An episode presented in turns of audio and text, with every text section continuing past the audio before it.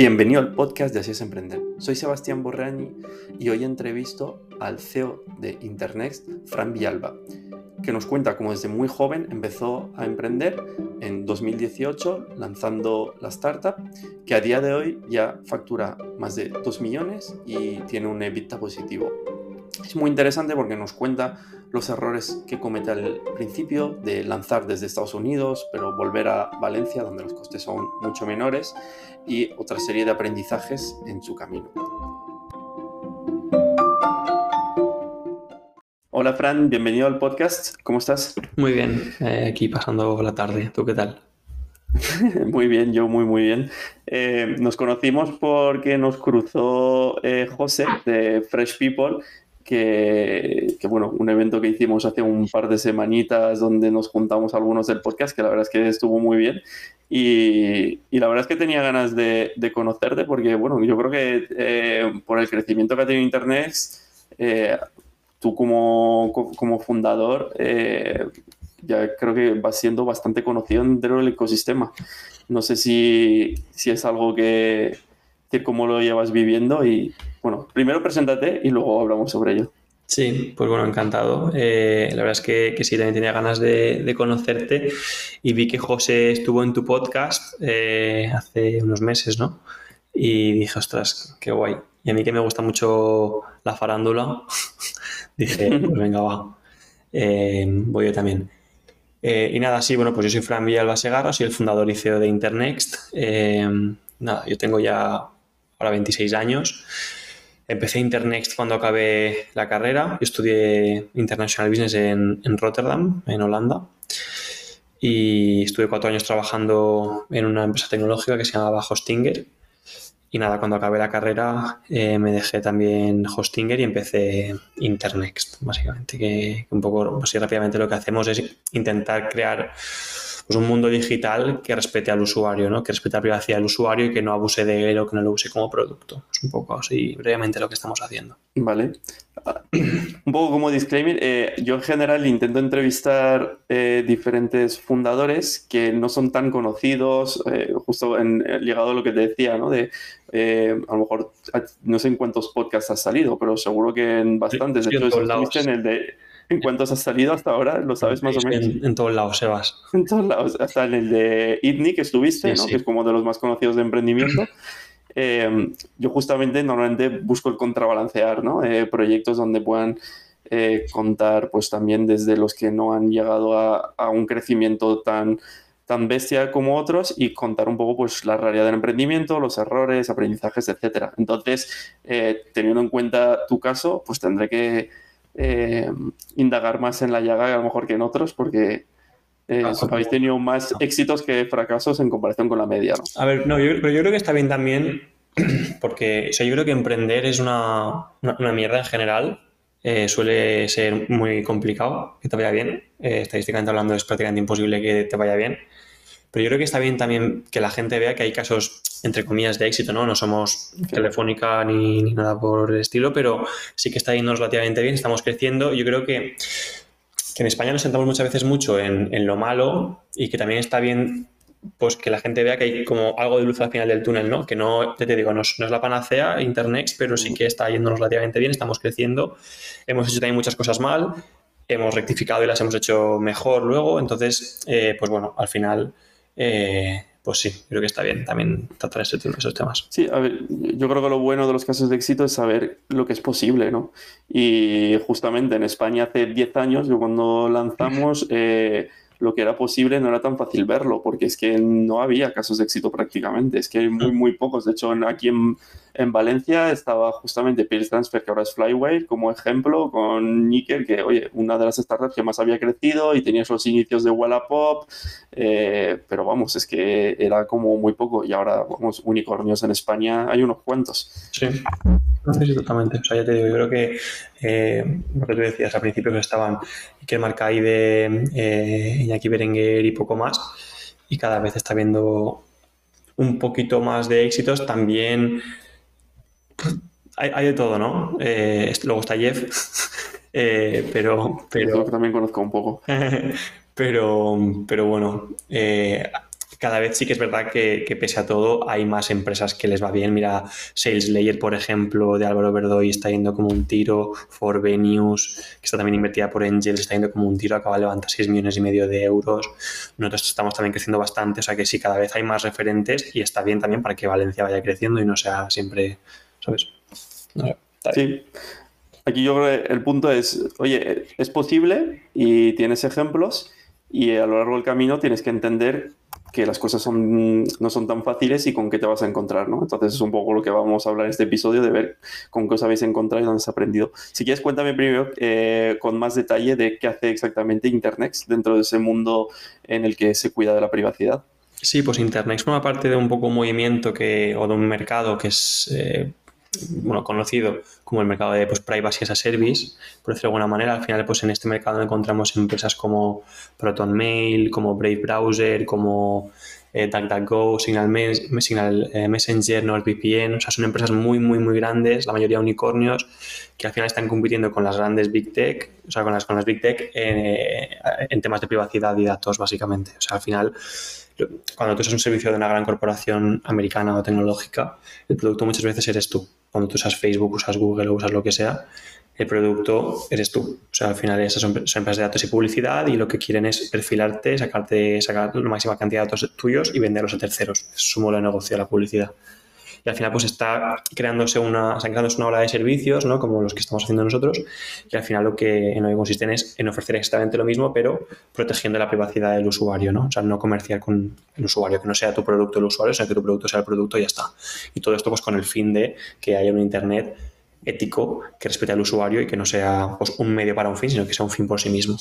Y en esa línea, pues eso, en Internet, eh, pues yo empecé cuando acabé la, la universidad, ahora tres o cuatro años, Em, nada, pues al final, eso, yo, trabajaba en Hostinger, Hostinger lo hackearon y salió también en muchos medios de comunicación y a raíz de eso pues empecé a ver eh, mucho antes de que, pues bueno, de que, de que Internet fuese una idea o de que este, este tema de privacidad fuese relevante eh, a nivel global. Eh, a Hostinger lo hackearon y empecé a, ver pues, que quizá tenía sentido el crear un servicio que, pues bueno, que, que, ofreciese servicios de, pues, Internet en general, que respetase, que al usuario y que no se pudiesen hackear tan fácilmente o que no se pudiese vender su información a terceros, etcétera. Y en esa línea, pues eso, eh, empecé Internext, empecé yo solo, eh, me fui a, California a empezar Internext, que era un poco como la panacea donde todo el mundo que quería empezar iba y me di cuenta que era una gran mentira porque... Eh, Silicon Valley. Sí, me fui a, bueno, a Santa Mónica. O sea, fui, fui, a, fui a Silicon Valley antes eh, vi que no había nada, porque al final lo que hay son oficinas, pero no hay nada. Eh, en Palo Alto y tal. Eh, Mountain View, todo este, toda esta zona, al final pues tienes una oficina de Google, una oficina de Apple y, y luego todo campo. Entonces tampoco dije, pues no sé. Y me fui a Santa Mónica, que había como un poco más de ambiente. Y, y, al final pues dije, es que no tiene ningún tipo de sentido empezar Internet aquí porque, porque es todo carísimo, contratar es carísimo, las oficinas son carísimas, todo es carísimo y dije, me voy. Y nada, me fui a Valencia y es donde al final acaba empezando Internext. Eh, o sea, que, es un poco la historia de cómo, de cómo empezamos. Y nada, pues... ¿Por qué Valencia? Pues, bueno, yo soy de Valencia. Eh, Valencia O sea, que realmente pues volví un poco... Pues yo, me fui a vivir a Inglaterra cuando era más pequeño a aprender inglés, luego me fui a Holanda a hacer toda la carrera, luego fui a Estados Unidos y luego pues volví a Valencia porque es donde vi que, que tenía más sentido empezar. Al final el coste de vida, coste de contratar, etcétera, es muy, muy económico comparado con otros sitios. Y para empezar, y cuando te vas a equivocar mucho sobre todo, yo creo que tiene mucho sentido eh, pues que sea lo más barato posible para poder iterar lo máximo posible. Y es por lo que al final elegí Valencia. Eh, así que, bueno, pues yo creo que al final esto también es interesante, ¿no? Pero un, el primer gran fracaso de Internext fue nada más empezar, el que me fui a Estados Unidos, incluso incorporé Internext en Estados Unidos para empezar allí en, Delaware, eh, con sede comercial en California.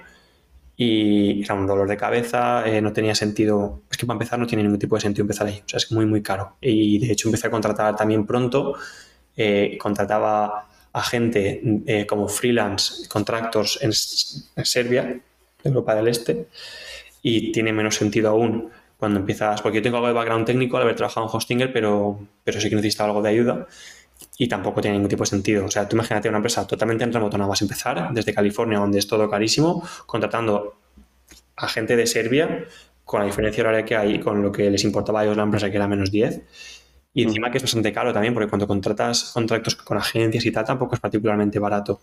Entonces, pues la verdad es que el inicio de Internet no fue particularmente bueno. Pues digo que al final yo creo que también está bien ver este tipo de casos como que pues, es posible hacer una empresa grande equivocándote un millón de veces, pero levantándote un millón y una, ¿no? Y así poco a poco es como yo, hemos ido creciendo. Y cuando dices que era caro, eh, no sé, ¿en qué gastabas? ¿Qué tiene? No, pues, para, empezar, no, para empezar, el apartamento eh, ya eran 3.000 euros al mes y era eh, el mío. Y era una, un, pues, un zulo un zulo. Eh, luego la oficina, el, WeWork de la época, pues no sé lo que me costaría, pero igual eran mil euros para ir yo solo, que era algo también muy ineficiente. Pero por salir de casa y tal, y dices, bueno, me cojo un WeWork, tiraré el dinero. Aguanté ahí tres o cuatro meses, ¿eh? O sea, tampoco, me, tampoco gasté mucho dinero, pero, pero sí. Luego los vuelos de ir y volver, eh, comida allí es mucho más cara, todo ahí es mucho más caro.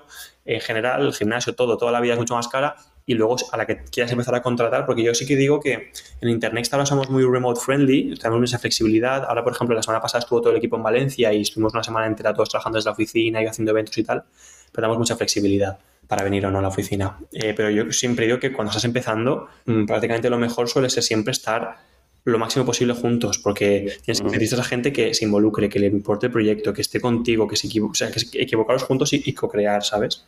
Y co-crear de todas las áreas juntas, que no es como cuando luego parcelas. yo, creo, que el primer año o dos tienes que estar juntos y, y, luego ya, oye, parcelas y, no hace falta tanto, pero... Exacto. Entonces, eh, pues tampoco lo hicimos bien ahí porque, ya te digo, contraté a pues, freelancers en remoto desde Estados Unidos. O sea, te digo, o sea, yo creo que el Internet es un caso, entre comillas, de éxito, cada vez de más éxito, pero que nos hemos equivocado en todo lo que se puede equivocar uno eh, o sea, yo creo que hemos tocado todo. Eh, porque empecé muy joven, ya te digo, nada más acabé la universidad, tenía algo de experiencia laboral, pero empecé muy joven. O sea, que yo he aprendido y yo he crecido muchísimo con Internext, ¿sabes? Y, ahora hacemos las cosas de otra manera, evidentemente, pero... ¿En qué año empezó en Internext? Pues yo empezaría en 2018, 2019, una cosa así, sí. Eh, yo, acabé la carrera, me fui a Estados Unidos, o sea, realmente empezamos, empezar, empezar, empezamos en 2020, que fue cuando me vine a Valencia y empecé a contratar a gente aquí ya, entramos en lanzadera y es cuando yo ya me dediqué full time a hacer esto de verdad. Eh, porque la verdad es que antes, pues eso, estaba prácticamente descubriéndome, descubriéndome a mí mismo, porque incorporé Internet en Estados Unidos, luego la cerré, eh, porque vi que no tenía ningún tipo de sentido y luego la, incorporé en, en, Valencia y es cuando un poquito después empezamos a movernos ya aquí. Pero porque en Estados Unidos, más allá de los costes, eh, es decir, costaba atraccionar y conseguir clientes. No, no, o sea, yo cuando empecé en Estados Unidos, o sea, yo, para que te hagas la idea, acabé la carrera en Rotterdam, me fui a Estados Unidos y yo no tenía nada, ni producto, ni nada. O sea, no, es que, no, es que, fuese complicado encontrar clientes, eso no lo sé. O sea, nuestro mercado principal ahora mismo es Estados Unidos y estamos en Valencia, o sea que yo, yo creo que para empresas globales y digitales tampoco igual donde estés era más el que, o sea, yo no tenía producto ni tenía nada en aquel entonces. Eh, entonces era en un estado, en un estadio inicial en el que tienes que tener a gente eh, alrededor tuyo que te ayude y que cree contigo. Contratar en Estados Unidos es carísimo. Y yo allí no conocía a nadie tampoco y pues estás muy solo y es, o sea, como que no tiene ningún tipo de sentido, ¿no? O sea, yo, ya te digo, empezamos eh, mal. empezamos con el pie izquierdo. Eh, pero bueno, al final yo siempre digo, ¿no? Que te equivocas y rectificas y luego, eh, pues bueno, pues vinimos a Valencia, entramos en la lanzadera, contraté aquí un CTO, que era mi mano derecha, y poquito a poco fuimos creando equipo aquí, eh, trabajando 100% presencial, con costes muchísimo más asequibles, o sea, por, el precio de un desarrollador ahí tenías cinco aquí, entonces al final es un poco como empezamos. Vale. Y volviendo, entonces, Internet lo que ofrece es em, almacenamiento en la nube con mayor privacidad. Claro, o sea, Internet, el objetivo de Internet es crear pues como un G Suite eh, alternativo al de Google enfocado en el usuario y, con, en la privacidad del usuario, básicamente. Entonces, pues efectivamente, como primer producto hemos lanzado lo que es Internet Drive, que es como un Google Drive eh, encriptado y privado, etcétera Hemos lanzado también más tarde Internet Fotos, que es como Google Fotos. Hemos lanzado también Internet Send, que es como un WeTransfer. Y la idea es ir eh, aumentando esa gama de productos. Ahora estamos muy, muy ocupados eh, con estos tres productos porque tenemos un montón de cosas que queremos hacer eh, y que seguir mejorando. Pero a medida que vayamos creciendo, nuestra intención es seguir expandiendo el suite de productos. Vale. ¿Y en qué es diferente eh, de utilizar un Google Drive o de utilizar algo de algún competidor que cuando usas cualquier servicio de una gran tecnológica, Google Drive o un Gmail o lo que sea, estas empresas al final eh, encriptan tus datos, pero almacenan la clave de desencriptación porque pueden acceder a ellos y al final lo que se dedican es a los datos y la publicidad. Eh, y de, esa, de ese problema, pues nace la necesidad de, pues yo quiero usar Internet sin que puedan hackearme, sin que puedan vender mis datos, a terceros, etcétera, etcétera, en determinadas ocasiones. Es decir, al final yo cuando uso, uso Instagram o uso Facebook, yo hago, mis, yo hago mis posts públicos porque quiero que sean públicos, pero igual también tengo información personal eh, emails, documentos, fotos, lo que sea, que no me apetece que estén públicos. Y, pues eso, a partir de esa necesidad, pues o sea, nace una, empresa, una serie de empresas como ProtonMail, que ya tiene 100 millones de usuarios, NordVPN, eh, nace Signal Messenger como alternativa a WhatsApp o Facebook Messenger, nace Brave Browser como alternativa a Google Chrome y nace Internext también, ¿no? Y pues al final Internext Drive, pues un poco lo mismo, ¿no? Hace eh, cuando tú usas un archivo en Internet Drive, el archivo se encripta en tu dispositivo, se fragmenta y los servidores lo que tienen son fragmentos encriptados de archivos, básicamente. Y eso es un poco con la propuesta de valor con la que nacimos eh, y con el producto con el que nacimos. Y a raíz de ese producto, pues eso, luego sacamos Internet Fotos, que la mecánica es la misma. Luego guardamos la clave de, desencriptación, como sí que hacen las grandes corporaciones. Y al final es un producto bastante innovador, pero tampoco estamos inventándonos nada eh, o sacándonos, ¿sabes? Nada de la chistera. Al final es un, mercado que está creciendo mucho, el de Privacy as a Service, que son todas las empresas que hay, son empresas ya muy, muy grandes relativamente y que hay una necesidad muy, muy, muy, muy grande ¿no? de proteger tu privacidad online.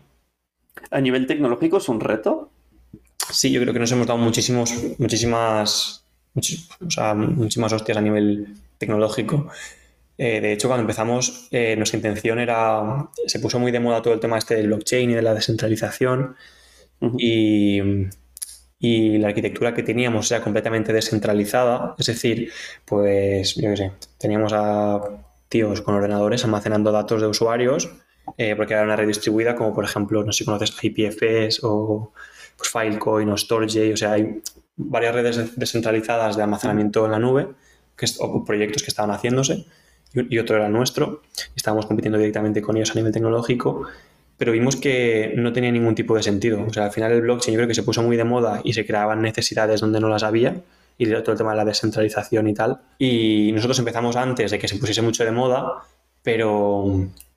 Y al final, a nivel teórico, pues podía tener sentido, ¿no? El que los archivos estuviesen pues, más separados aún, eh, pero nos trajo un montón de problemas. O sea, al final, pues tú imagínate, teníamos a indios eh, con ordenadores del 2007 eh, y conexiones a Internet de hace 20 años aquí en España, con ordenadores que se encienden y se apagan, con archivos de usuarios que se perdían, iban lentos, o sea, era en los inicios de Internet, que eso fue pues, cuando estábamos en beta y pues un poco desarrollando el producto, primeras versiones del producto, durante el 2020, eso no escalaba. Entonces, otro error, ¿no? Em, y nada, pues básicamente lo, reorganizamos todo. Y ya lo tenéis como centralizado. Es decir, sí, o sea, al final tenemos. Centralizado, sino que. Eh, sí, al final trabajamos con centros de datos de OVH, que es un proveedor europeo, y básicamente lo que hacemos es eh, lo mismo, a nivel tecnológico la propuesta de valor es la misma, eh, lo único que en vez de distribuirlos en ordenadores random por ahí, los distribuimos en servidores profesionales con medidas y protocolos de seguridad profesionales de centros de datos y que están en muchísimas ubicaciones. O sea, al final OVH tiene centros de datos en prácticamente todo el mundo. O sea, que al final a nivel de distribución es un poco lo mismo. Lo único que estás un poco aumentando eh, o, subiendo la vara de, la vara de medir, ¿no? los minimum requirements para unirse a, tu red, por decirlo de alguna manera, ¿no? Y al final, pues la propuesta de valor es la misma, encriptamos del lado del cliente, fragmentamos y distribuimos, pero con proveedores mucho más profesionales, que vimos que además era mucho más eficiente a nivel de costes porque el usar ordenadores de particulares tipo Airbnb era más barato porque les pagábamos una miseria, pero teníamos que mantener un montón de réplicas de los archivos y a nivel tecnológico era un dolor de cabeza impresionante. Entonces, aunque a primera vista pudiese ser más barato, a largo plazo era más caro por toda la catacombe que había que mantener detrás. Entonces, VH es un proveedor que es muy económico también y con el que podemos escalar y estamos escalando desde hace un par de años ya. ¿Vale? Y en comparación con un Google Drive, por ejemplo, a nivel de negocios, es decir, si por un lado entiendo que tu infraestructura tiene un coste mayor por tener que garantizar eh, la privacidad y por otro lado, si solamente cobras al usuario por el servicio, pero no cobras por publicidad, y al final tus costes se supone que deben ser mayores y tus ingresos menores, ¿no? Eh, ¿Cómo se mantiene el modelo de negocio? ¿Cómo hace sentido respecto a otros players como puede ser? ¿Y los costes mayores por qué? ¿Los costes mayores por qué? Porque a lo mejor eh, a nivel tecnológico y a nivel de servidores os tenéis que fijar en una serie de cosas que garanticen la privacidad que ellos no necesariamente estén haciendo. Entonces, no, o sea. Es, mi hipótesis, quiero decir. No, a nivel de costes es lo mismo. O sea, a nivel de costes ten en cuenta que son servidores en centros de datos y eso es lo mismo. O sea, lo único es que en vez de almacenar nosotros la clave de encriptación, no la almacenamos y prácticamente eso es un poco la diferencia. Es como se, vale. se diferencia ProtonMail de Gmail y. O sea, es un servicio que se llama eh, Zero Knowledge Encryption, eh, encriptación de la del cliente, donde no sabemos nada del usuario y ya está. Eh, a nivel de costes, yo creo que, bueno, Evidentemente no sé la estructura de costes exacta que tendrá Google Drive. Sí que imagino... Una escala diferente. Claro, exacto. Imagino que por, economías de escala sí que es fácil que tenga menores costes, eh, pero, pero única y exclusivamente por eso. O sea, entonces, pues, a, medida que vayamos creciendo y que tengamos un poder de negociación o lo que sea, nosotros ya nos gastamos muchísimo dinero en, infraestructura pero a pesar de ellos, solo un 20%, o sea, nuestro margen bruto es del 80%, o sea, los costes operativos de mantener el servicio son prácticamente ínfimos, pese a todo. Eh, entonces, a nivel de, y a nivel de ingresos, pues sí, al final Google tiene la parte de que te cobra y, por ciertos planes y la, pata de publicidad, ¿no? De Google Ads. Y en Internet no tenemos esa pata de publicidad. Pero bueno, al final es lo que te digo. Eh, es lo que hay. O sea, no tenemos esa segunda fuente de ingresos como la que sí que tiene Google, pero al final es lo que te digo. Hay empresas muy, muy grandes en nuestro sector que solo a base de suscripciones pueden crecer y sobre todo con los márgenes que manejamos.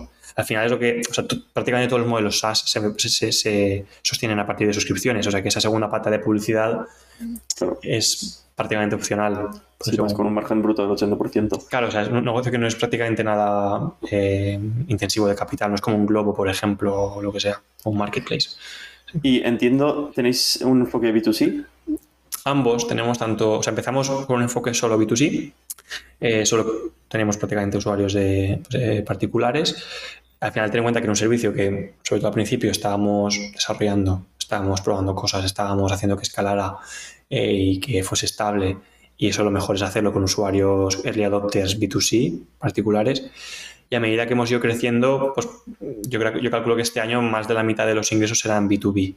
No estamos yendo a una, al sector enterprise, eh, no tenemos una fuerza de venta, eh, no tenemos ideas, no tenemos nada.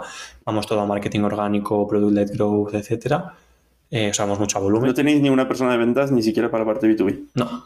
La parte de B2B es, orgánica. Todo orgánico. O sea, al final, que el B2C. Sí, al final, pues cualquier, o sea, tanto un particular como una empresa puede buscar en Google eh, Secure Cloud Storage o sea, Free Cloud Storage o lo que sea. Y al final, cuando tú vas a usar, yo como empresa, como Internet, o, o tú, o quien sea, cuando voy a usar Google Drive, no me hace falta Mm, ni un onboarding ni gran cosa. Al final es un servicio que es muy fácil de entender, de contratar. Y pues sí, si eres una gran empresa, si eres, yo que sé, el IBI o yo que sé, una mega gran empresa que sí que necesita pues, un soporte dedicado, se necesita pues, reunirse 50, 50 veces antes de contratar a un proveedor de cloud, pero generalmente pues eso, al final pues es como Amazon Web Services, ¿no? Que es un poco más complejo, pero aún así la mayoría de gente que contrata AWS o VH es la gente que va a su página web y lo contrata. Y luego pues para empresas más grandes y tal, pues sí que tiene un equipo de ventas, ¿no? También digo es otra tipología de producto. Pero, pero pues con Google Drive, por ejemplo, es mucho más sencillo que una AWS, ¿no? Cuéntame eh, cómo ha ido evolucionando la facturación y y, cómo habéis, cómo, han sido las palancas para ir creciendo, sobre todo en B2C, que no, decir, no debe ser fácil, aún entendiendo que, claro, tecnológico y con product-led enfoque, pues eh, ha sido muy orgánico. Pero si ha habido algunas palancas especiales. Pues nosotros, mm, otra, otra equivocación que hicimos eh, fue gastar mucho en ads, en Google Ads al principio. Pues yo que sé, igual en 2021 empezamos a gastar en Google Ads porque nos entró dinero de la ronda y nos gastamos un montón de ese dinero en Google Ads eh, pues no, sé cuánto, pero bastante, bastantes cientos de miles de euros. Eh, y, bueno, pues fue un error porque al final, pues sí, que estábamos creciendo al principio con un producto que era muy inmaduro eh, a base de gastar dinero. Estamos viendo que los usuarios crecían, ¿no? Pero tampoco sabíamos muy bien O sea, al final tú ten en cuenta que Google Ads es un modelo de puja en el que estás compitiendo contra las grandes empresas que tienen funnels de conversión, de retención, etcétera, muy, muy bien estudiados. Y generalmente pues están empujando lo máximo que pueden empujar para que sea rentable, muchas veces incluso más, para salir y ya está. O sea que eh, no suele ser la forma más rentable de crecer. Eh, y sobre todo si tienes un producto que no retiene porque es muy early, que no tienes ni idea de cómo están convirtiendo las personas porque estás, están, porque acá nuestro modelo es un modelo de negocio freemium SaaS, es muy difícil eh, traquear eh, pues la gente que se registra luego se registran en la, en la, página web y luego igual compran dos meses después desde la aplicación móvil, machea eso tú a Google, a Google Ads para que eh, atribuya el, la compra y el CAC se calcule bien. O sea, y sobre todo en la industria de la privacidad nuestra, mucha gente tiene ad blockers, tiene un montón de mandanga para que no se le pueda traquear. Entonces, era pero vamos, que independientemente de lo, de, lo de, que, de, que, sea gente de privacidad o no, yo no recomendaría a nadie empezar con publicidad. E incluso nosotros a día de hoy el gasto en publicidad es cero. O sea, no gastamos nada en ads. Estamos creciendo mucho a nivel orgánico. Eh, al final, el modelo B2C es complicado, pero bueno, también es complicado el B2B. O sea, es todo complicado en esta vida si, si quieres hacer cosas eh, grandes. Eh, entonces, pues eso, a nivel de Product Lego estamos haciendo un montón, un montón de cosas. O sea, todo nuestro roadmap de producto viene del feedback de los usuarios. De, pues mira, es que en la aplicación de escritorio quiero esto. Es que, eh, o sea, mil cosas que estamos implementando ahora, todo viene a raíz de pues que el usuario nos, se queja por intercom, por nuestros chats o por, por, los tickets que nos mandan. Las quejas que son más recurrentes son las que atacamos siempre. No es que la velocidad o es que el límite de subida de archivos es muy bajo. Quiero que puedo subir archivos hasta, hasta 100 gigas, porque claro, tengo una cuenta de 2 teras y tal. O es que pues, hago, un backup y es muy lento. Movidas de estas. O sea, al final estamos siempre intentando atacar en lo que, lo que se queja la mayoría. Y es como estamos reteniendo muchísimo. O sea, el churn de suscriptores de pago en Internet pasó de ser pues, un 6 o un 7% hace un año mensual a en, torno a un 1% mensual que tenemos ahora. O sea, tela, menudo cambio. Sí, sí, eh, además lo tenemos todo súper parametrizado. Tenemos un, dashboard, dashboard de, data, de, interno, todo hecho. Por, tenemos una persona solo dedicada a data que trabaja en esto 24-7 eh, y pues eso, al final, pues eso, mejoramos el producto.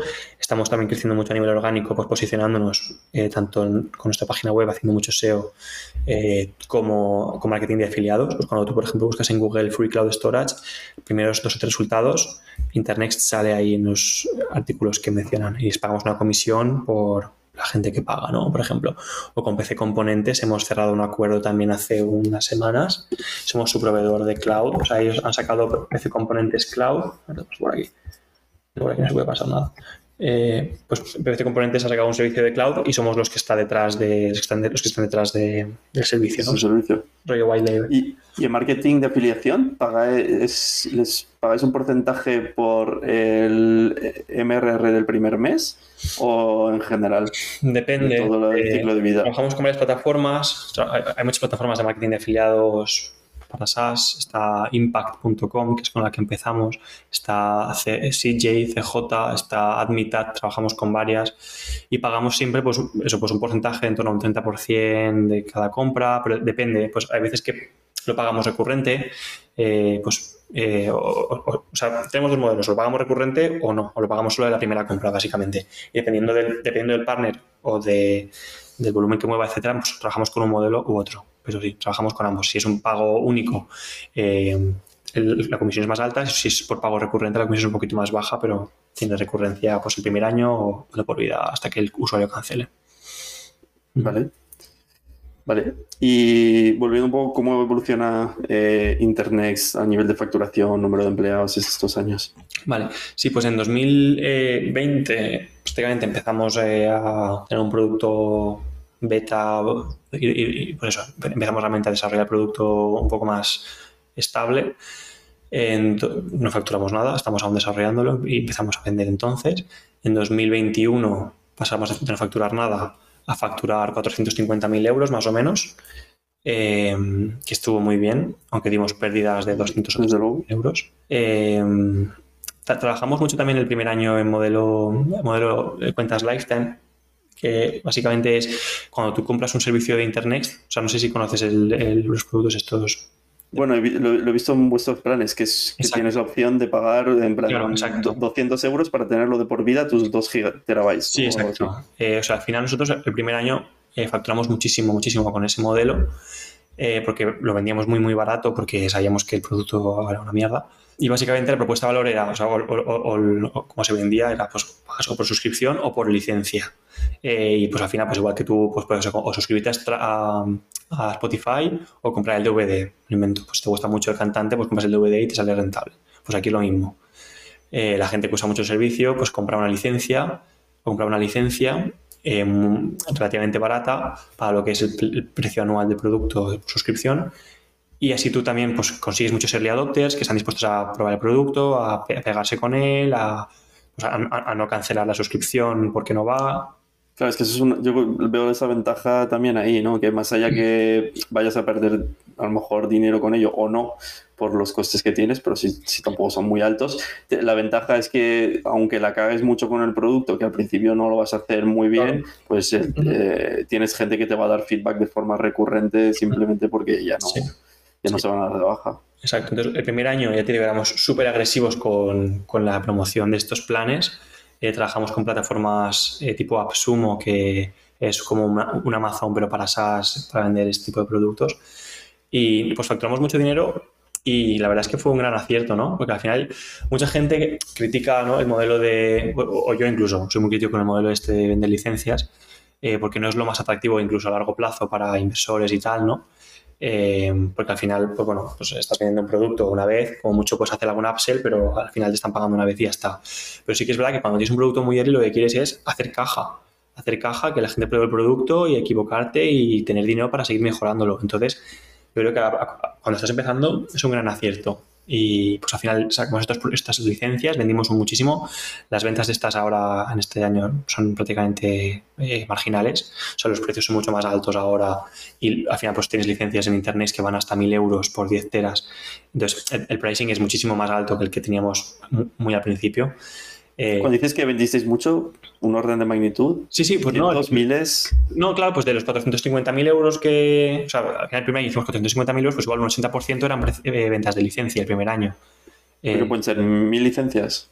Pues no lo sé a cuánto estaríamos vendiendo ese primer año, pero sí, no lo sé. Pero sí, pues con que estaríamos vendiendo a 100 euros de media, pues sí, pues unas 2.000 licencias, una cosa así, o 3.000, sí. Pero vendimos bastantes. Eh, y eso, también el modelo este de licencias tienes que ver que funcione con tu, con tu sector. Es decir, en nuestro sector, eh, temas digitales y tal, se vende mucho, mucha licencia, mucho lifetime y tal. Y algo que nos cuadraba bastante al principio. Pues si tienes una tienda de, yo qué sé, zapatillas online, pues igual no tiene ningún tipo de sentido. O sea, al final tienes que tener su producto. O sea, esto, esto de los lifetime es algo muy techy para muy early adopters de este sector y nos ayudó mucho al principio. O sea, ya te digo, estos 450.000 euros, una amplia mayoría era de licencias. Eh, y eso fue la facturación del de primer año, prácticamente, de facturación de Internet. Y de ahí pasamos a vender 2,4 eh, millones de euros en 2022, el año pasado. O sea, dimos muchísimo salto en facturación de un año a otro, potenciado tanto por licencias que seguimos vendiendo como por el crecimiento de suscriptores que íbamos teniendo en, en la compañía, básicamente. Entonces, la verdad es que el año pasado crecimos muchísimo, dimos vida positivo de medio millón eh, y bueno, hicimos una ronda de inversión también. Brutal. Sí, la, verdad es que hasta ahora nos ha ido muy bien. Ya te digo, no porque no nos hayamos equivocado, o sea, yo creo que es erróneo el pensar que no, la gente que le va bien y que tiene empresas muy grandes o le va muy bien la vida por la razón que sea, es porque se han dado todo hecho. O sea, pues habrá casos en los que sí, que pues hayas heredado pues todo y te dediques a contemplar el universo, pero la mayoría de casos, o sea, eh, en los que pues, tú te, te montas tú y, tal, son casos en los que la gente se equivoca mucho, o sea, en Internet te digo, o sea, no tenemos ningún problema en decir todo lo que nos hemos equivocado, porque no pasa nada, al final es imposible, o sea, es, es, irreal el decir que tú has llegado hasta aquí porque te ha ido todo bien la vida y, y ha sido todo una maravilla. O sea, nosotros hemos ido creciendo a base de hostias, de aprender mucho, pero sobre todo de rectificar cuando nos hemos equivocado y aprender, porque si no, al primer año nos, o sea, hubiésemos cerrado. O sea, me hubiese quedado en Estados Unidos viendo las musolañas, ¿sabes? Eh, o sea que sí. Y digo con esto, ¿cuáles son los dos, tres grandes aprendizajes que has tenido en este recorrido? Pues yo que sé, hemos aprendido un montón. Eh, pues desde que contratar eh, freelance o gente en remoto desde el principio, o sea, en el principio es un error. No estoy en contra de subcontratar o contratar en remoto 100% o lo que sea, eh, en la modalidad que quieras, pero sí creo que es algo que, puede llegar a tener sentido en un modelo cuando, o sea, cuando eres una empresa más grande, que igual te dedicas a X y necesitas hacer una app para lo que sea, pues lo subcontratas o contratas a cuatro, yo que sé, romanos y que te lo hagan.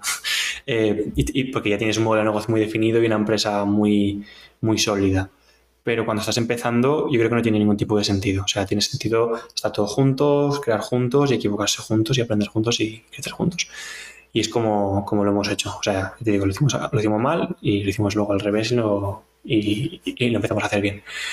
Em, y luego en Valencia ya eh, entonces montasteis el equipo tecnología producto para crear eh, la solución y un poco cómo, cómo, contrataste, es decir, cómo supiste quién era el, CTO y qué... Sí, pues yo, tenía algo de background técnico, eh, entonces pues pude empezar a contratar gente, o sea, sabía más o menos lo que estaba haciendo, eh, o sea, no es lo típico de, pues no, estudia no tiene puta idea y contrata a un informático para que se lo haga todo y, le toma el pelo.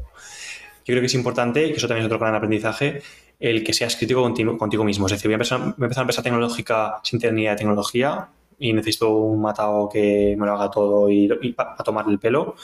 Eso no va a funcionar. O sea, tú cuando empiezas algo tienes que tener conocimiento sobre lo que haces para poder ser crítico, para poder eh, asegurarte que te va bien y, crecer. o sea, yo no puedo, a mí no se me ocurriría empezar una empresa de aviones o de cohetes o de lo que sea, porque no tengo ni idea. Entonces yo creo que hay que ser crítico ¿no? con uno mismo y decir, bueno, esto, yo de esto sé, o sea, o, no sé. Y también otra cosa que he aprendido es que, que, la gente tiene que empezar. O sea, muchas veces eh, la parálisis del análisis, ¿no? De, no, es que esto no sé yo si va a funcionar, si no. Y no, al final seguramente no funcione, estadísticamente hablando, las, las, cosas cuando las haces no funcionan y tienes que cambiarlas, pero si no empiezas nunca lo vas a saber. Entonces yo he aprendido todo lo que sé prácticamente eh, haciendo, o sea, ni en mi carrera ni nada, o sea, haciendo cosas, o sea, pegándome y equivocándome y rectificando siempre. Y es como, como, hemos ido creciendo. Y luego, por último, otra gran, otro gran aprendizaje que creo que hemos tenido ha sido el, sobre todo, yo creo que cuando eres joven, eh, te crees muchas veces que eres el rey del mundo y a la que te va un poquito bien empiezas a hacer un poquito de dinero, eh, pues te crees que eres Dios. Eh, y sobre todo cuando eres emprendedor y tienes una empresa, yo creo que generalmente los CEOs de las empresas, estadísticamente hablando, yo creo que suelen ser más arrogantes que la media de población, porque si no te metes en los fregados. O sea, si no eres arrogante y tienes mucho amor propio para equivocarte mucho, hacer el ridículo y seguir adelante, no te metes en estos fregados.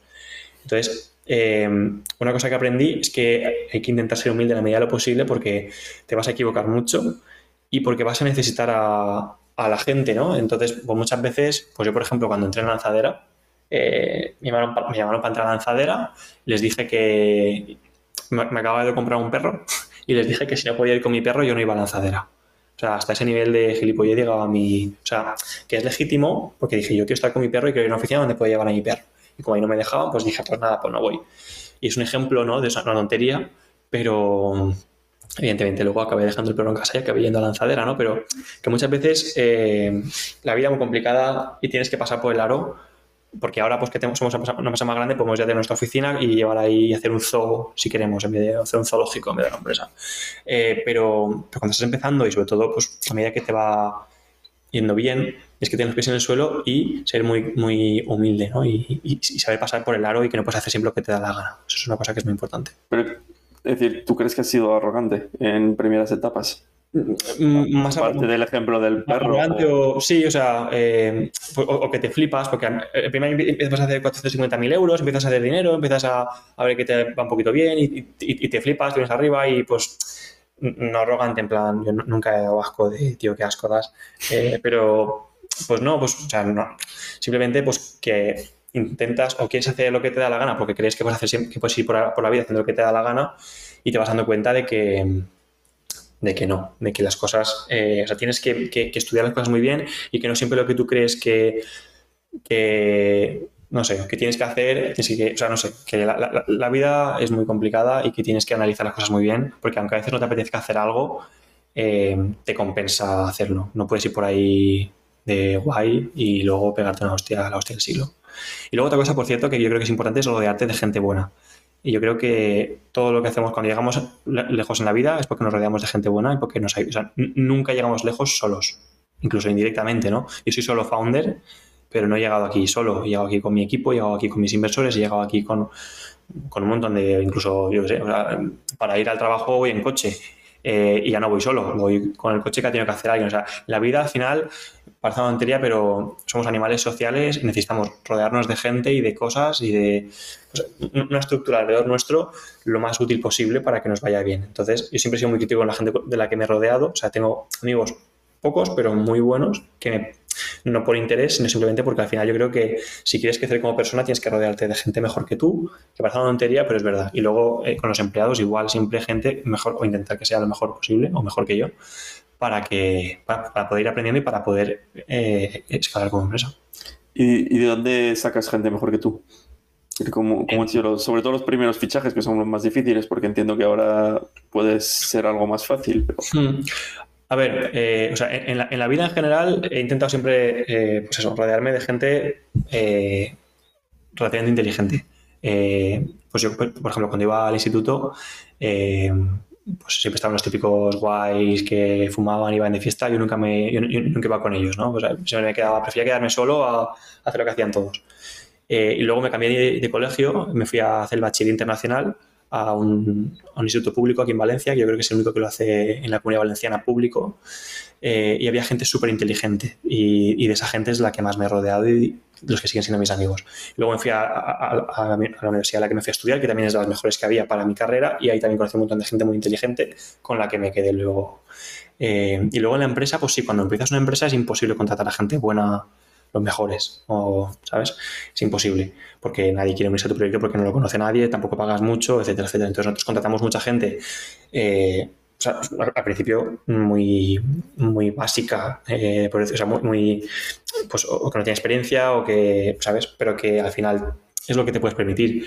Eh, pero a medida que hemos ido creciendo, pues hemos nos hemos ido rodeando de una estructura de gente, pues siempre lo mejor posible para donde estamos ahora, ¿no? O sea, nuestro equipo ahora son todo de empresas del sector, de Cover Wallet, de Proton Mail. Nuestro CMO es ex Proton Mail, nuestro Product Manager y Data eh, Analyst es de, es de Cover Wallet, nuestro eh, director de producto es de Proton Mail, nuestra directora de diseño es de Proton Mail. O sea, es un equipo muy caro, eh, somos veintipico personas, todas muy caras, esperamos ser unas 30 de aquí a unos meses pero es un equipo que yo creo que es muchísimo más caro que la media. Y eso es totalmente opuesto a lo que hacíamos al principio que no es, no es que fuese un error, o sea, tú cuando nos veías por la lanzadera, pues parecíamos un, un chiqui park, parecíamos una granja escuela, porque éramos todos chavales de 20 años, por decirlo de alguna manera, pero eh, no es que fuese un error, es que es lo que tienes que hacer cuando estás en ese estadio, ¿no? No puedes ir por ahí contratando a gente de 100.000 euros porque no van a querer ir y tampoco te lo puedes permitir.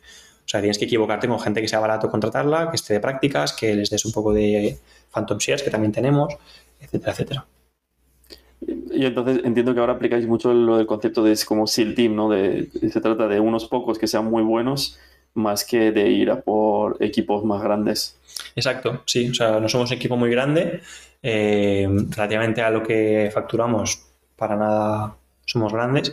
Estamos siguiendo, o intentando seguir un poco el modelo de Cody Games, que es una empresa que factura, factura no sé si casi 100 millones de euros el año pasado o no sé cuántos y son, no llega a 100 personas, o sea, la productividad por empleado es de un millón de euros.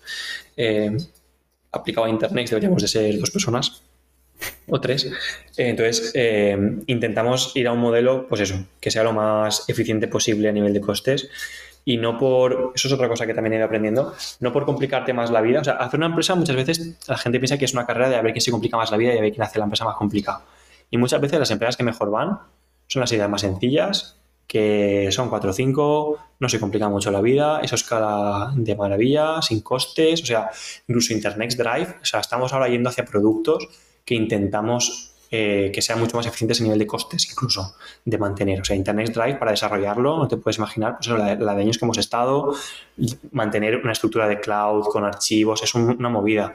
Luego tienes empresas, por ejemplo, como I Love PDF, que no sé si la habrás usado alguna vez para editar PDFs y mandangas de estas eh, I Love PDF es una empresa de Barcelona que igual son 20 tíos o no sé, muy poquitos y facturan infinitamente más que nosotros porque es una página, o sea, una página o un proyecto que básicamente lo que haces es pues, subir un PDF y te lo edita, o comprimir un PDF, o comprimir, o sea, gilipolleces que dices, me la chorrada, pues bueno, son los market leaders, tienen eh, eh, cuatro banners de publicidad en su página web, tienen cientos de millones de visitas al mes y ganan más que lo que tú y yo veremos en toda nuestra vida 100 veces. Y dices, hostia, o por ejemplo el tío de MailTrack, que también es de Barcelona. MailTrack es un producto que es facilísimo de desarrollar, de mantener, no tiene mantenimiento, o sea, es, ya está hecho. Es una extensión de Chrome. Mm. Te cobra una suscripción por algo que no se tiene que mantener, que no tiene costes para ellos por, usuario y que es la hostia. Entonces estamos yendo o intentando ir hacia productos cada vez más fáciles de, de desarrollar y mantener. Y muchas veces, o sea, en Internet empezamos al revés, ¿no? Pues a ver qué es lo más complicado que se nos ocurre, ¿no? Y eso es un error, un error yo creo. ¿Y qué, momentos buenos habéis vivido? Cuéntame alguna anécdota o algo que te haya hecho especial ilusión. No, yo creo que, o sea, la vida en general, eh, o por lo menos en mi caso particular, mm, si te esfuerzas y corriges y aprendes y tal, suele ser, o sea, la tendencia suele ser, suele ser al, alza en cuanto a desarrollo profesional y personal. Eh, pero siempre, pues eso, hay momentos mejores y momentos peores. Yo cuando empecé Internext, yo tenía de ahorros lo que empecé, o sea, lo que tenía ahorrado de Hostinger y pedí un préstamo avalado por mí personalmente de 50.000 euros para poder empezar a contratar a serbios en remoto, que fue un tirar el dinero. Quiero decirte que en Internext no es que empezásemos de cero, empezásemos, empecé con menos 50.000 Quiero decirte que no todo, por eso digo que Internet es un caso de éxito, pero que detrás de cada de todo caso de, éxito, yo creo que siempre hay muchas cosas muy interesantes, ¿no? Y que llegar arriba no es una línea recta o exponencial, es con mucho ups and downs, ups and downs, ups and downs. Em, pues una cosa también que es pues, un momento que nos fue, nos fue bien pues fue el cierre de, una ronda de inversión. Nosotros hemos levantado ya 4 millones de euros a una valoración de 40 millones post-money, 36 pre-money. Tenemos como inversor pues, a Angels Capital, tenemos a, Telefónica, tenemos a Extension Fund, The Venture City, Notion Capital, o sea, fondos bastante importantes detrás. Y, al final, pues eso ha sido un momento bastante positivo. Eh, o la primera ronda que levantamos con The Venture City y con algún angel investor, pues fue también un momento muy bueno, pero luego no gastamos mucho ese dinero en publicidad en Google Ads. Y, o sea, pues digo que la vida al final es mucho que te va bien, te flipas, sabes que es que te está yendo todo muy bien y es cuando te pegas la hostia y tienes que corregir para... O sea, siempre al final hay aprendizajes detrás de toda historia de éxito. ¿Y ahora que estáis en Evita Positivo, pensáis hacer más rondas o no? ¿O depende? No, este año de hecho yo creo que vamos a dar pérdidas porque como hemos levantado la ronda esta, hemos levantado ahora 4 millones de euros, eh, eso no computa como ingreso. Entonces eso va a gasto, todo lo que te gastes va a gasto, entonces siempre vas a dar pérdidas si te gastas el dinero de la ronda. Eh, entonces, eh, pues bueno, al final sí, depende un poco del momento en el que estemos, ¿no? Pero, pero ahora estamos en un momento en el que estamos intentando crecer lo máximo posible, estamos creciendo en torno a un 10-15% mensual número de suscriptores activos y estamos expandiéndonos mucho a nivel, bueno, a todos los niveles realmente. Entonces os lo estáis gastando a decir a mayor ritmo que ingresáis, entiendo. Sí, exacto. Ahora mismo, sí, desde que cerramos la ronda estamos gastándonos el dinero que, que levantamos ¿En qué gastáis? Porque tampoco estáis contratando mucho. Mm, bueno, ahora tenemos tres o cuatro posiciones abiertas. Eh, trabajamos, las contrataciones hacemos o directamente o indirectamente a través de agencias como por ejemplo Fresh People. Contratamos muchos, mucho de nuestro equipo nos lo han hecho ellos. Entonces son ellos los, que nos lo O sea, igual si vas a nuestro LinkedIn y posiciones abiertas no ves muchas, pero las que... O sea, hay muchas que tenemos que no salen en nuestro LinkedIn porque las delegamos a terceros. Eh, pero en nuestro equipo nos gastamos bastante dinero todos los meses, más de 100.000 euros solo en, personal nos estamos gastando seguro.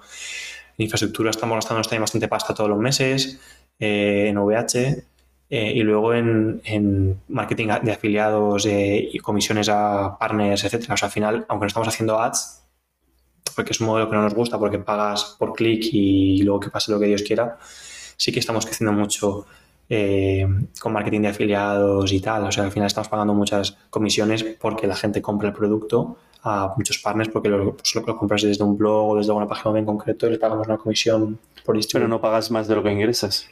Eh, claro, en ese caso en concreto no. O sea, en los casos en los que trabajamos con marketing de afiliados, incluso por ejemplo con PC Componentes, el deal que tenemos con ellos eh, es que del primer al tercer mes todos los ingresos que nos pague el usuario van a PC Componentes.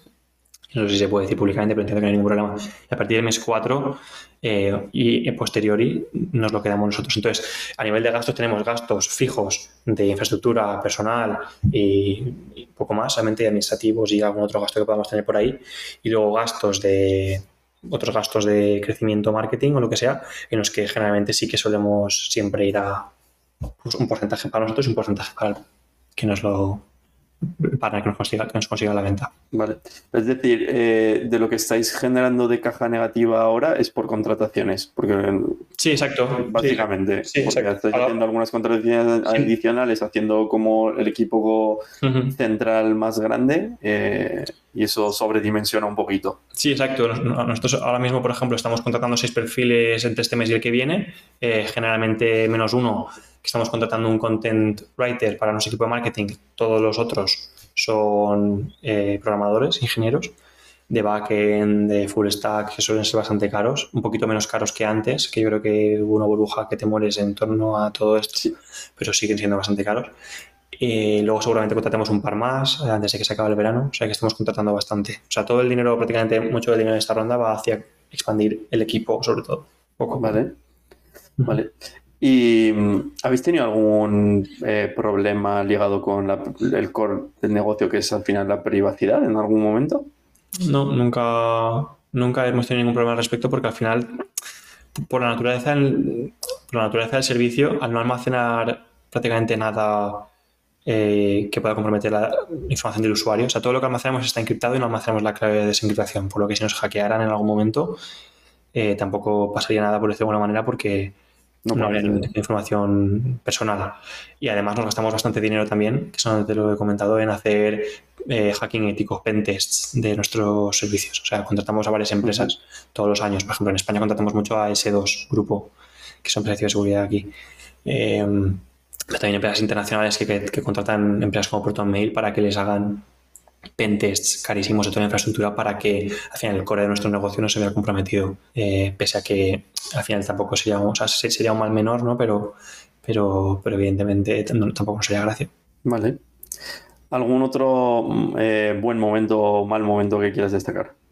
No, yo creo que, pues eso, hemos aprendido muchas cosas en general. Eh, por lo general, pues eso, pues por ejemplo, empezar Internext solo, cuando empiezas una empresa solo, yo creo que tiene pros y contras, ¿no? Pues ahora yo tengo pues casi un 80% de la empresa aún, pese a todo lo que hemos levantado, pero, pero pues al final también estás mucho más solo, eh, tienes que saber delegar y saber darle a la gente responsabilidad para que se preocupen por la empresa como tú, y eso es muy complicado también eh, saber hacerlo, eh, pero bueno, no sé, sí hemos hecho muchas cosas en general. ¿Y en qué te pesa esa parte de estar solo? No sé, pues al final, pues quieras que no, pues el estar solo, eh, pues, estar solo entre comillas, ¿no? porque ya tenemos un equipo eh, relativamente grande y estamos creciendo y vamos, yo de todos los días de la oficina, ¿no? Pero, pero quieras que no, al final de la película, sobre todo cuando estás empezando, te comes tú todos los marrones, eh, pues como no sea con tu pareja, con la que compartas tus problemas, pero es a otro nivel ya de, pues puedes contarle tus cosas, pero tampoco te puede ayudar, ayudar como te puede ayudar un co-founder, por ejemplo, ¿no? Entonces, pues bueno, de cara a empezar solo o empezar con alguien en una empresa, eso es un tema siempre muy complicado. Eso es un debate que no hay una respuesta, no creo que haya una conclusión buena o mala. O sea, depende un poco de lo que busques, cómo seas. Yo soy muy individualista también, eh, la verdad. Eh, que eso también me ha dado problemas a veces de cara a levantar capital. Cuando estábamos en la primera ronda de inversión, la primera, la primera, la primera, la primera, la que entró de Venture City, Encomenda, por ejemplo, nos dijo que no Carlos Blanco porque era muy individualista y las empresas con solo founders, el porcentaje de que fuesen bien era mucho más bajo que las, las empresas que tienen co-founders, porque al final pues, puedes iterar mucho más, es más barato iterar porque sois gente que no cobra nómina y estáis ahí más mentes trabajando en esto, ¿no? Entonces también lo entiendo, o sea, que tiene sus pros y sus contras empezar, pero luego por contra también, pues evidentemente, cuando te va bien, eh, pues eres tú el que tiene la última palabra siempre, tienes más porcentaje sobre la empresa, etcétera. Claro, lo que dices al final es un poco lo que busques en su momento y cómo vaya con tu personalidad. Claro. Y, si tuvieras que volver a justo antes de arrancar, eh, un poco qué te dirías a ti mismo o qué, o qué hubieras hecho diferente. Si empezase antes, antes de arrancar, eh, pues bueno, pues eso, pues que empezase en Valencia, que, fuese más humilde, que, que, pues al final te vas a equivocar mucho. Eh, pues eso, que, que, fuésemos más, con más cuidado con el dinero que nos gastamos. Eh, y eso, y que no siempre se puede hacer lo que uno quiere, ¿no? Y que hay que pensar un poco antes de hacer las cosas. O sea, pues todo lo que hemos ido aprendiendo, ¿no? Pues evidentemente, y la razón por la que, pues cuando voy a alguna entrevista o lo que sea, lo digo siempre es porque yo creo que es interesante de cara a generar más empresas grandes y generar más riqueza al que la gente sepa mm, de primera mano qué es lo que no interesa hacer. Al final yo siempre lo digo, o sea, está muy bien leer libros de emprendimiento y de product-led growth y rollos de estos. Yo no me he leído ninguno, pero pero al final yo creo que es súper interesante saber diferenciar entre la gente que es una teórica y la gente que es práctica. O sea, cuando te dice algo alguien porque lo opina o se lo ha leído y tal, tienes que ir con cuidado. O sea, yo creo que lo interesante es saberlo de alguien que te está contando lo que le ha pasado, que se ha equivocado, que se ha gastado 300.000 euros en Google Ads y no le ha servido de nada, más que leer un libro sobre cómo funciona Google Ads, un invento. Que eso al final pues está muy bien, pero escuchar lo mismo de alguien con más detalle eh, que te diga cómo funciona y por qué no te va a funcionar en tu caso en concreto, en este estadio en el que estás, pues quizás sea más interesante. Y en esa parte que me parece muy interesante, que es eh, lanzar en Valencia y poder abarcar el mundo y que no necesariamente tienes que estar en Estados Unidos, eh, ¿cómo, ¿cómo, es un poco la proyección que tenéis internacional y cómo han sido los primeros pasos para abordar, pues me has dicho que Estados Unidos ¿no? es vuestro mercado principal. ¿Cuán de difícil o qué retos hay de hacerlo desde Valencia o tampoco ha sido tanto? No sé. No, o sea, al final es también, pues eso, es como lo del solo founder, no hay una respuesta universal correcta en cuanto a internacionalización. Depende mucho de tu modelo de negocio. Pues en un modelo de negocio... Caso. Claro, o sea, en un, en un modelo de negocio B2B en el que vas a a, clientes grandes y tienes que hacer pues ventas uno a uno y tal, ir a, ir a lo loco a todo no tiene ningún tipo de sentido. O sea, al final tienes que centrarte en un mercado, en un nicho muy concreto y, y, reventarlo. En nuestro caso es un producto muy digital que al final tenemos una página web que está en inglés y en varios idiomas más, chino, en ruso y en, pues eso, italiano, francés, español. Eh, y hacemos pues, marketing muy generalista. Entonces, al final, pues eso, mercado principal en Estados Unidos, seguido de Europa, o sea, Francia, Alemania, España, etcétera. Pero España no es más que un mercado pues, sin, más, o sea, simbólico en cuanto a la estructura general o, o pues, el volumen general de negocio que generamos. Entonces, pues al final, a nivel de, de, internacionalización, vamos muy, muy a saco, muy a todo la verdad, porque no nos cuesta nada. O sea, nos costaría más prohibir ciertas ventas en ciertos países que hacerlo al revés. O sea, al final Dropbox o Google Drive o cualquier servicio digital que, es muy, que va muy a volumen, pues tiene mucho sentido hacerlo lo más internacional posible desde el principio. ¿Y no habéis, habéis tenido que constituir sociedad por país? No, no, no. Tenéis que hacer, ¿no? no. Lo, operáis desde España. Todo lo hacemos desde España. De hecho, eso, al principio antes de empezar, la sociedad la teníamos en Estados Unidos, incluso antes de empezar la cerramos porque no tenía sentido mantener eso, porque no hace falta. O sea, al final puedes contratar, puedes vender, puedes hacer todo lo mismo desde España. O sea, mira cuántas grandes empresas hay en España y no tienen empresa en Delaware. Eh, tenemos fondos que nos han invertido también desde Estados Unidos. Tenemos tres inversores de Estados Unidos, si no me equivoco, y no pasa nada tampoco. Se sacan el NIE si no lo tienen, que generalmente si suelen ser fondos que invierten suelen tener una estructura que, por ejemplo, de Venture City tiene una sociedad en Estados Unidos, en Miami creo, y otra en Madrid. Eh, entonces, que hiciste que tampoco es un gran drama. Y a nivel de pues, eh, darte a conocer, hacer esos acuerdos con marketing de afiliación o las diferentes palancas que tenéis para daros a conocer, es decir, eso luego lo replicáis digitalmente por país que entráis y ya está. Eh, sí, exacto, sí. O sea, al final nosotros pues vamos, buscamos keywords que pueden ser interesantes según el país, pues almacenamiento en la nube gratis o pues almacenamiento en un seguro o Secure Cloud Storage, pues tenemos una lista de keywords, una lista de páginas web que están posicionadas ahí y vamos ahí. Como tenemos un equipo también bastante internacional con gente de Estados Unidos, de Lituania, de España, de muchas partes del mundo, también hablan varios idiomas y sí, al final hay que tener en cuenta que al final nuestro producto es como Spotify. Spotify es un producto que no tiene sentido segmentarlo por país. Spotify, pues tú lo sacas y los, lo, usan en India y en Vietnam y en Estados Unidos. No hace falta tener un equipo de ventas en cada país y un... Si, si, si, si te hace falta esa estructura, evidentemente tiene sentido hacerlo al revés, que es centrarte en un nicho muy concreto, ¿no? Pero en este caso no es así. ¿Y el pricing lo hacéis por país? No, tampoco. O sea, eh, depende del país. Sí que es verdad que, que el pricing en nuestra página web sale en una moneda o en otra. Eh, creo que tenemos un par de monedas aparte del euro que tenemos en nuestra página web dependiendo del país desde el que entres pero al final se te cobra todo en euros y nos llega todo en euros a la cuenta de banco. O sea que, y el precio es el mismo. O sea, no, no por ser de la India te cobramos la mitad de precio porque el poder adquisitivo ahí es la mitad, todo lo que sea. O sea, el precio es el mismo para todos lados. Lo único que la, la moneda sí que intentamos eh, cambiarla en uno o dos países, pues eso, en dólares, por ejemplo, que nos piden mucho. Eh, gente de Estados Unidos, además tiene sentido, ¿no? Es que dentro de la página de Estados Unidos y me sale el precio en euros y no saben ni lo que es un euro o cuánto equivale. Pues le ponemos el precio en, en dólares que más o menos es lo mismo. Ya está. ¿Y cómo se decide el pricing en, una herramienta como esta? ¿Es porque es benchmark? ¿Es porque queréis 80% de margen? No, es porque no, al final pues vemos un poco qué es lo que se está vendiendo en el mercado. O sea, al final nosotros tenemos claro que si queremos competir con Google no podemos... Eh, no podemos distar mucho de ellos a nivel de pricing y experiencia de usuario. O sea, tiene que ser lo más parecida posible porque ellos tienen muy buenos precios y muy buena experiencia de usuario. Entonces, Estáis un pelín por encima de Google, ¿no? Más o menos, ¿no? igual. Dependerá del plan. Pues depende. O sea, si coges cuatro o cinco proveedores, coges Dropbox, iCloud, Google y Microsoft, que son los cuatro que conoce todo el mundo, pues estamos todos ahí, ahí. O sea, yo creo que nadie, o sea, fíjate, no lo sé ni yo. Es decir, que yo creo que nadie usa iCloud en lugar, en lugar de Google Drive porque es que para 200 gigas me cuesta 10 céntimos menos al año. O sea, a nivel de pricing, no, la verdad es que no hay, a la gente le da igual. Eh, y a nivel de experiencia de usuario también está bastante estandarizada. O sea, tienes que adherirte bastante a los estándares que ya existen, no puedes reinventar la rueda, no tiene sentido. Al final, pues, pues es como el Tesla, ¿no? Tesla es un coche eléctrico, pero el Tesla no reinventó la rueda ni reinventó el coche, pues le puso una batería al coche y ya está. Entonces, en nuestro caso es un poco eso. O sea, ya existía almacenamiento en la nube, existía Internet existían muchas cosas desde las que partimos. Y simplemente añadimos una capa de encriptación que no existía o que no usaban antes por modelo de negocio a nuestros servicios y ya está. Muy bien. Vale. Y las eh, últimas tres preguntas eh, que hago a otros entrevistados. Primero, ¿qué es lo que odias hacer en tu día a día? En mi día a día, ¿qué odio hacer? Eh, ¿Pero en general o de trabajo? De trabajo. de trabajo, pues no lo sé.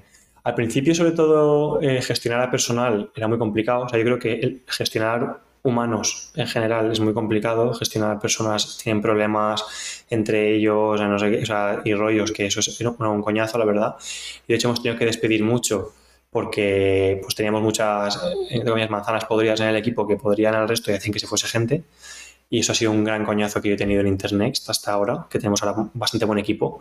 Pero yo creo que a nivel de, pues eso, de trabajo y de ser un emprendedor, mucho que mucho de lo malo que hay es el saber, el tener que gestionar un equipo que no, que, no depende, o sea, final tienes que dar la cara por gente que no eres tú, que muchas veces no tiene los mismos intereses que tú y que es gente que igual no es tan profesional o tan competente como tú o tan seria o, lo que sea. Entonces eso es algo que el primer CTO que contratamos en Internet tuvimos que sustituirlo por otro que llevaba trabajando en Internet hace bastante tiempo porque al final era muy buen programador, pero no sabía gestionar a la gente, tenía muchos problemas con todo el mundo, quería todo el código para él, no quería compartir, y eso me generaba muchísimos problemas de que la gente me decía, Fran, tío, es que acabo de llegar a la empresa y este chico no me ayuda, no me comparte el código, no me apoya en nada. Y ahí hemos tenido muchos problemas y pues hemos tenido que despedir a gente y, y gran parte de lo que tampoco me gusta es despedir a gente. O sea, tener que darle la mala noticia a alguien. Ahora ya no lo hago yo porque tenemos gente que recursos humanos o que manda de cada departamento y ya pues lo delego a ellos. Bueno, no lo haces tú según quien sea, entiendo. Claro, si tengo que despedir a, por ejemplo, recientemente despedimos a una persona de recursos humanos, ahí sí que tuve que hacerlo yo. O si tengo que despedir a un manager, sí. Pero generalmente mucha de la gente que igual antes yo despedía ya no lo hago. Entonces, pues eso. Eh, pero sí, muchas de las cosas que no me gustaba hacer en mi día a día era el gestionar todos los marrones estos. Y ahí Fresh People os ayuda también en esa parte o a sí, ti personalmente. Sí, con Fresh People no solo hemos trabajado el tema de, de, contratar a gente, que nos lo hacen mucho y nos han contratado a prácticamente todo el equipo que tenemos, sino también la, todo el tema de desarrollo del talento, de pues, saber cómo gestionar a, las personas, saber retenerlas, que estén contentas, eh, preguntarles cómo van y hacer one-to-ones con ellos y toda esa parte de desarrollo del talento y tal, hemos trabajado también mucho con ellos. Nos hemos gastado mucho dinero también en en saber gestionar el equipo que tenemos e ir mejorándolo. ¿Y ahí tú qué has aprendido en esa gestión de personas? Porque entiendo que como es de las cosas que no, te gustan a lo mejor demasiado, es donde más habrás aprendido también.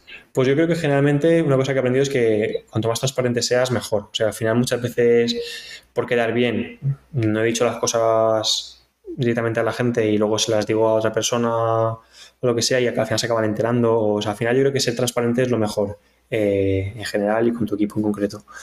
Eh, porque al final es eso, o sea, al final se van a acabar entrando de todo igual y lo, mejor es que seas transparente que, y, que si alguien no te funciona se lo digas. e intentes ser, pues eso, lo más directo y lo más transparente posible, sabiendo siempre que evidentemente pues tienes que saber también cuidar la, la, moral de la otra persona, ¿no? el trabajo en cómo dar y recibir feedback es algo que en lo que has mejorado ligado con esa transparencia. Sí, también. O sea, yo creo que cuando das y, cuando recibes feedback tienes que ser muy abierto. Eh, nosotros, nuestro primer cliente son nuestros empleados. Les preguntamos siempre, pues ahora, por ejemplo, la semana pasada hicimos un workation en el que trajimos a todo el mundo y trabajamos aquí y tal, y les hemos preguntado enseguida qué tal, qué mejorarían, y siempre intentamos, pues como con el producto, intentar mejorar eh, con el feedback que nos dan ellos directamente y evidentemente te dicen muchas paridas, pero también te dicen muchas cosas que tienen sentido y con lo que tiene sentido pues intentar aplicarlo. Eh, y ser muy abierto a que te den feedback, ¿no? Y, porque si es una persona que no, no, acepta feedback negativo y no, ¿sabes? Y, y, que crees que siempre tienes la razón, no te van a decir, o sea, te van a decir siempre lo que quieres escuchar, no vas a aprender, no vas a crecer.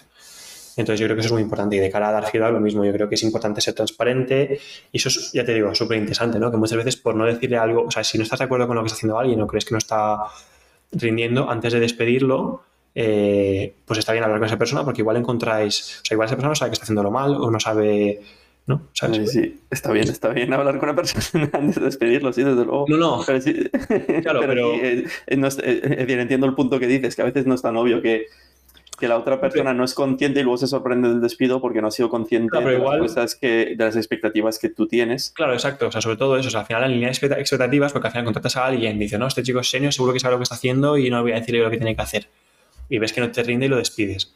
Porque te pones, hablas con él, ves que no tal y dices, mira, fuera. Yo creo que está bien también pues, intentar trabajar de la mano de la gente de la que contratas para intentar hacerlos mejorar ¿no? y que crezcan contigo. Y eso es muy importante, ¿no? Esa parte de dar feedback, siendo transparentes y decir, oye, mira, pues es que igual tiene sentido esto hacerlo así, pues no sé, intentas tener tacto con la gente y es algo que al principio no tenía mucho y cada vez tengo más. Muy bien. ¿Y qué es lo que te encanta hacer en tu día a día de trabajo?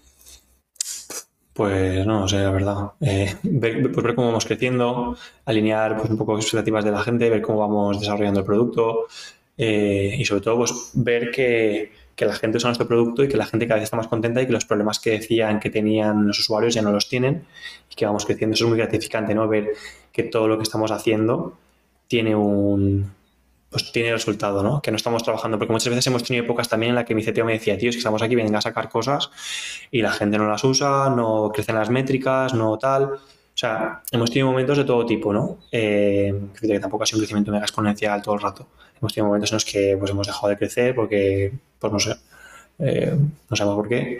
Eh, que decirte que al final pues es también gratificante el ver que lo que estás haciendo tiene sentido y que no eres un loco haciendo cosas que no tienen sentido, ¿no? Muy bien. Y por último, eh, algo que no hayas contado a nadie o casi nadie. Eh, es algo que no he contado en ningún, en ningún lado, porque aún no está claro, pero fíjate que a mí me, gustan un poco los libros de emprendimiento y de, y de gilipolleces de estas, la verdad, porque estoy en contra totalmente de esas chorradas. Porque hay muchos libros motivacionales y mucha tontería que no sirve para nada. Pero eh, es posible que en esta línea eh, próximamente eh, publico un libro. Quiero decir, espérate que te haga una pregunta relacionada a eso. ¿Todos los libros que dices que no sirven para nada, has leído? Eh, no, no, o sea, ¿Por qué antes has dicho que no has leído los libros? Porque sería muy bueno. que no hayas leído los libros y que tú publiques un libro cuando dices que no sirve para nada. No, no, a ver, por, por matizar. Eh, hay muchos libros de emprendimiento y de crecimiento personal y, tonterías estas y alguno me he leído y por eso sé que no sirven para nada. O sea, no me he leído todos los que hay porque hay 80 millones y es imposible leérselos todos porque hay tanta basura que te, puedes morir antes de acabar de leerte todo esto. Eh, pero sí que creo que prácticamente ningún libro de esta tipología vale la pena, la verdad. Y ya está. Y por eso no leo libros de, esa, de, esa, de, esa, de, ese tipo. Sí que es verdad que hay alguno que sí que puede merecer la pena. Pues, por ejemplo, Netflix tiene un libro eh, que escribió la directora de recursos humanos de Netflix donde cuenta pues, todo lo que han hecho y cómo han ido creciendo y tal, que sí que es interesante. O pues, el libro de Zero to One. O sea, hay, hay libros que sí que son interesantes porque los escribe gente que es práctica, eh, pero luego hay el 99% de libros que son una puta basura. O sea, al final los escribe gente que no tiene ni puta idea de lo que está diciendo y que te, hablan de cosas muy, muy teóricas que luego dices, esto, a ver, a mí en la vida real, ¿cómo lo aplico? Y no sirven para nada. Dicho lo cual, eh, la verdad, yo nunca me había planteado escribir nada porque no tengo tiempo para escribir ni me apetecía, la verdad. Pero me contactaron de una editorial bastante importante que se llama Penguin Penguin, no sé qué, Penguin Books, no sé si la conoces. Eh, pues Penguin Books es una de las editoriales más grandes que hay en el mundo, es una editorial americana. Eh, que, a ver, en verdad no sé si esto lo puedo contar, pero bueno, eh, me contactaron, son los propietarios de Alfaguara, de, de Bolsillo, o sea, un montón de marcas de libros mega conocidas. Uh -huh. Pues bueno, resulta que me contactaron hace unas semanas un editor, porque dio una entrevista mía en alguna parte, y me dijo, oye, que estaría bien, estaría guay, si todo esto que cuentas tantas veces lo pusieses por escrito en algún libro para que sirviese de algo, en plan, que no se quede ahí en plan en un podcast o en una entrevista en YouTube o en algún periódico y que ahí se quede uh -huh. plan, por, por, por, encima, sino que, pues eso, eh, lo escribas en algún sitio. Y dije, pues bueno, pues igual tiene sentido. ¿Y, y de esto cuánto pagáis? Y la verdad es que la oferta económica era bastante interesante también y dije, pues, además tampoco es cualquier editorial, es una editorial bastante importante eh, y, y, me animé. Y así es como... ¿Aún no contar algo que sea práctico y útil? Claro, o sea, aún no hay nada escrito, o sea, no te puedo decir de, que lo, de lo que va a ir el libro, o sea, bueno, así a nivel general sí, que básicamente es pues, sobre las cosas que yo creo que he ido aprendiendo y que son interesantes para la gente. Pues te pasa eh, la, la, transcripción del podcast y así ya tienes. Exacto, sí. la base. Una transcripción del podcast con lo poquito más que, que, pueda haber aprendido de aquí a que tenga que publicarse el libro. Y pues evidentemente, pues como es un libro, pues al final te lo piensas más y lo detallas todo mucho más y tienes mucho más tiempo para escribir mucho más. Pues porque los ads, por ejemplo, no sirven cuando estás empezando. Pues aquí al final hemos dado cuatro o cinco pinceladas pero, pero al final pues entran en mucho más detalle el, el por qué yo creo, eh, después de haberme gastado mucho dinero en esto, que no funciona y pues cosas que yo creo que sí que funcionan mejor y cosas que no y cosas que he ido aprendiendo, pues todo eso, alguien, algún tío decidió que podía ser interesante el que lo escribiese en un libro. Y a raíz de eso, eh, pues se dio esa situación y una cosa que eso, pues que no le he contado a nadie aún es que seguramente en algún momento de los próximos... A ver, esto tiene pinta de que, se, de que saldrá el año que viene, porque esto tarda en escribirse. Uh -huh. eh, pero que todo apunta a que quizás el año que viene vayas a la FNAC o a la Casa del Libro y veas mi cara. y eso es una cosa que, que, que, está pasando en mi vida ahora mismo, pero que ya te digo, no sé cómo acabará, ni, o igual dentro de un mes me canso y digo, oye, no me apetece más escribir esto porque me he cansado ya. Pero si no me canso y lo llevo adelante, eh, en unos meses saldrá. Muy bien, muy bien. Así que eso. Me alegro. Oye, pues muchas gracias por tu tiempo. Nada, a mí por, por invitarme y cualquier cosa, pues ya sabes dónde estoy.